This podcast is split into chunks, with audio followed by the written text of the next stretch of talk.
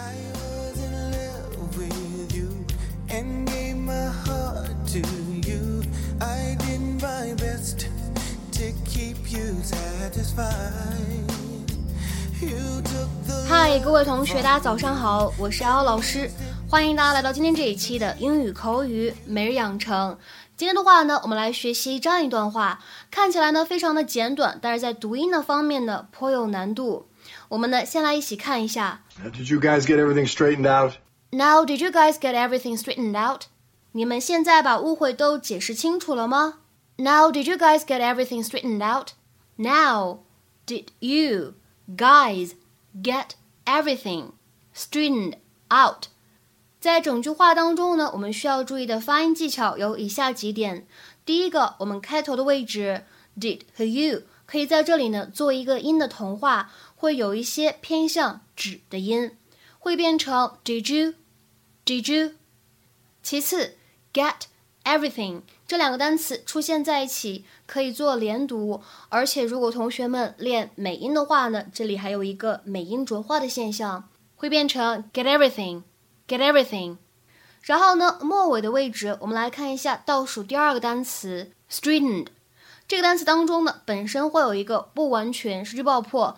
如果呢，我们说的更加精准一点，这里呢会有一个鼻腔爆破，所以读的时候呢，不建议大家把这个 t 的音呢发的特别的重。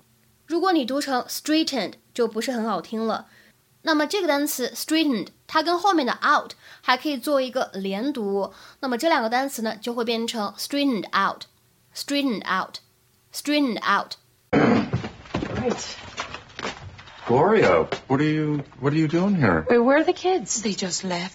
They told me that you were very upset. Oh, God. And you have every right to be. It was bad. I know that.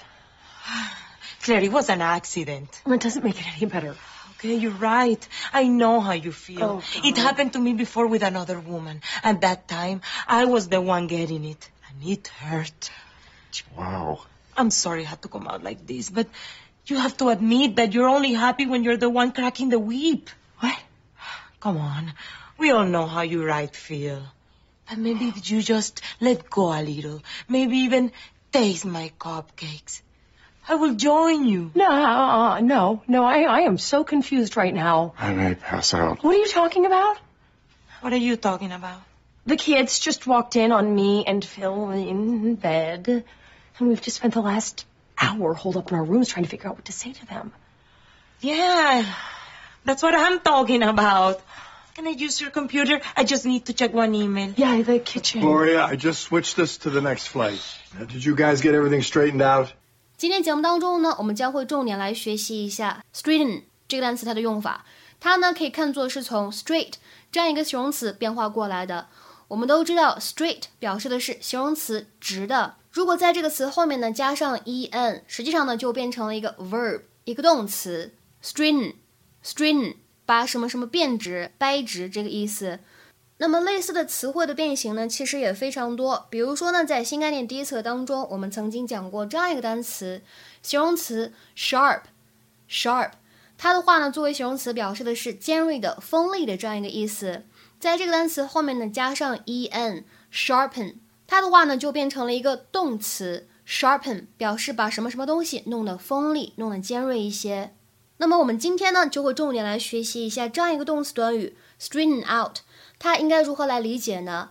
第一层意思就是非常字面的，把什么什么东西弄直，to make or become straight 这样一个意思。比如说下面呢，我们来看一下这样一个例子：His teeth look a little crooked now, but they may straighten out as he gets older。他的牙齿现在看起来有点不太整齐，但是也许等他长大了就会变整齐了。His teeth look a little crooked now, but they may straighten out as he gets older。第二层意思可以用来表示澄清误会、理顺混乱的状况，或者说解决矛盾。To resolve, clarify, or organize some confusion, disorder, or misunderstanding。比如说下面呢，来看这样两个例子。第一个，I need to straighten things out between me and Sandy。我得把我和 Sandy 之间的误会解释清楚。I need to straighten things out between me and Sandy。 再比如说下面第二个例子，Please straighten out those files before you go。请在你走之前把那些文件都整理好。 Please straighten out those files before you go。那么再有最后一层意思呢？我们说这样一个动词短语 straighten out，它呢可以用来表示改善某个人的行为或者态度，或者我们更直白一点说，可以用来表示改造某一个人。To improve one's or someone else's behavior, attitude。 比如说下面的，看一下这样两句话。第一个，The boss decided to have a meeting with Sam, trying to straighten him out。老板想和 Sam 聊聊，试图改变他。The boss decided to have a meeting with Sam, trying to straighten him out。再比如说，看最后一个例子，Every teenager goes through a rebellious phase. I'm sure he'll straighten out when he goes to college.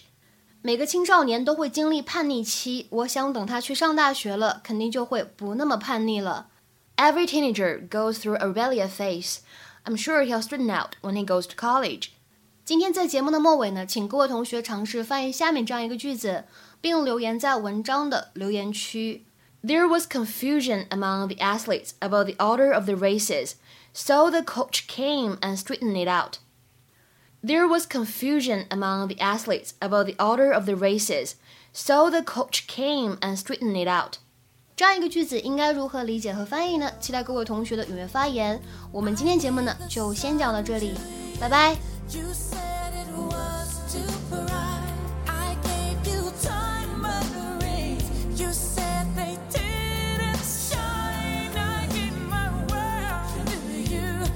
say